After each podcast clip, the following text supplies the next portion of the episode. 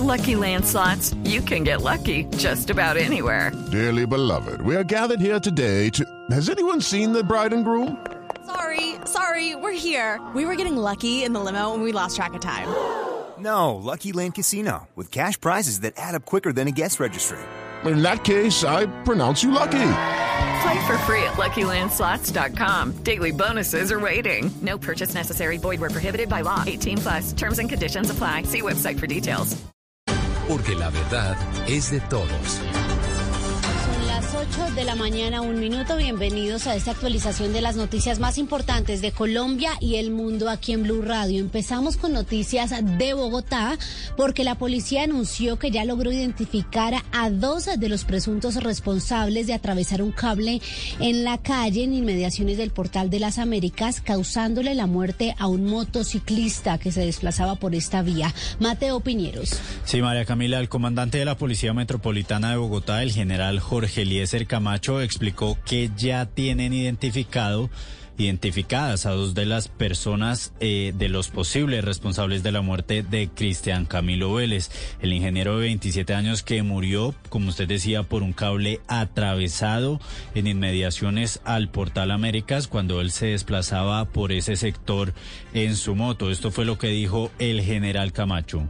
Ya tenemos eh, claridad de dos personas que están plenamente identificadas en la Fiscalía General de la Nación. Aún no se ha emitido la orden de captura ya que hay orden a Policía Judicial, a los eh, grupos de investigación criminal con el fin de lograr establecer eh, claramente la participación de estas personas y otras dentro de este homicidio. La policía anunció también, María Camila, que en los próximos días se estarán dando respuestas judiciales frente a este tema y que aún se mantiene activa la recompensa por 50 millones para quienes den información que permita esclarecer los hechos y llegar a los responsables. Mateo, gracias. Ocho tres minutos y las autoridades desarticularon una banda llamada Camaradas 2 que se dedicaba a extorsionar a residentes del barrio Nueva Roma en la localidad de San Cristóbal Sur en Bogotá. María Camila Castro, ¿qué pasó con los capturados?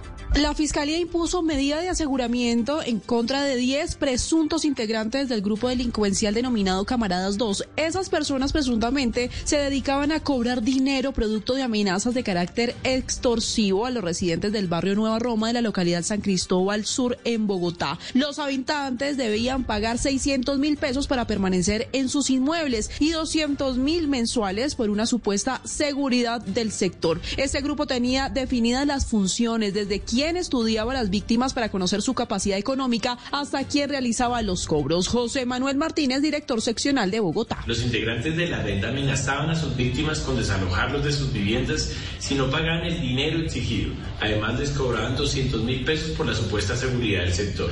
La fiscalía les impuso los delitos de extorsión agravada y concierto para delinquir con fines de extorsión, cargos que no fueron aceptados por ninguno de los procesados.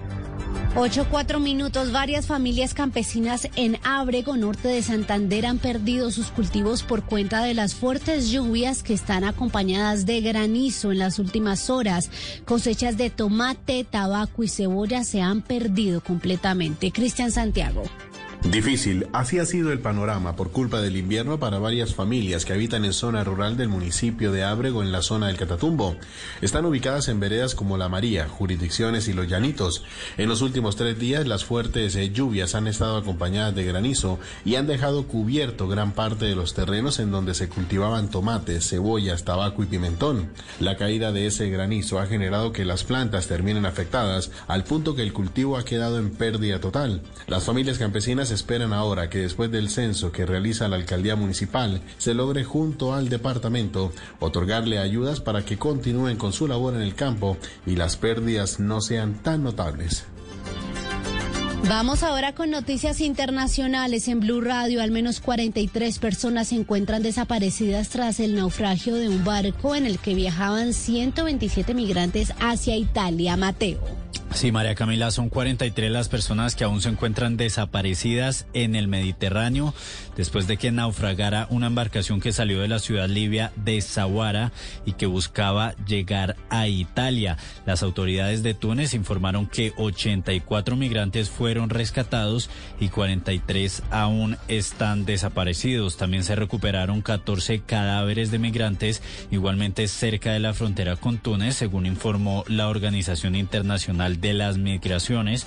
Y recordemos, María Camila, que esta es una de las salidas de la migración irregular para las personas de África que buscan llegar hacia Europa.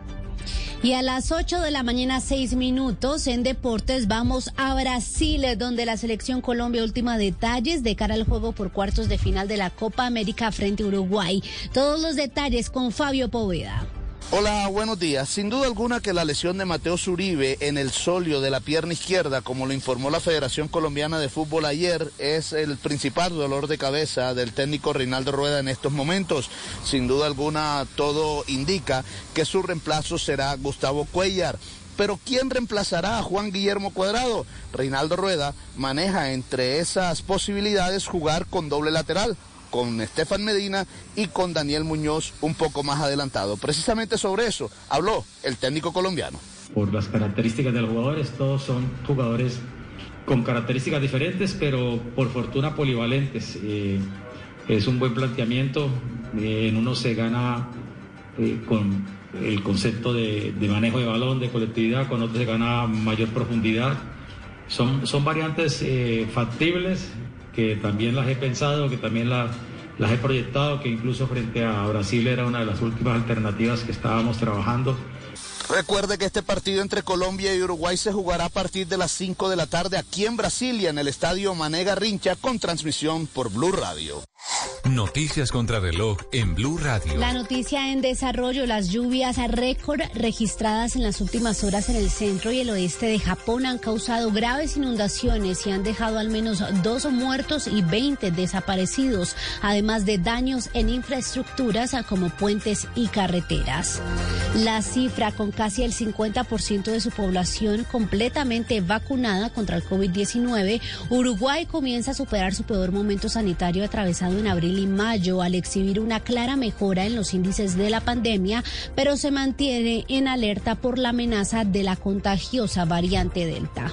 Y quedamos atentos a las 8 de la mañana, 8 minutos, a los médicos del Reino Unido que pidieron hoy al gobierno que mantenga algunas restricciones como llevar el tapabocas en espacios cerrados tras el levantamiento del confinamiento previsto para el 19 de julio ante el incremento de los contagios por la variante Delta. Esta petición la hicieron en un comunicado los integrantes de la Asociación Médica Británica. Son las 8 de la mañana, 8 minutos. Hasta aquí las noticias. Continúen con En Blue Jeans de Blue Radio.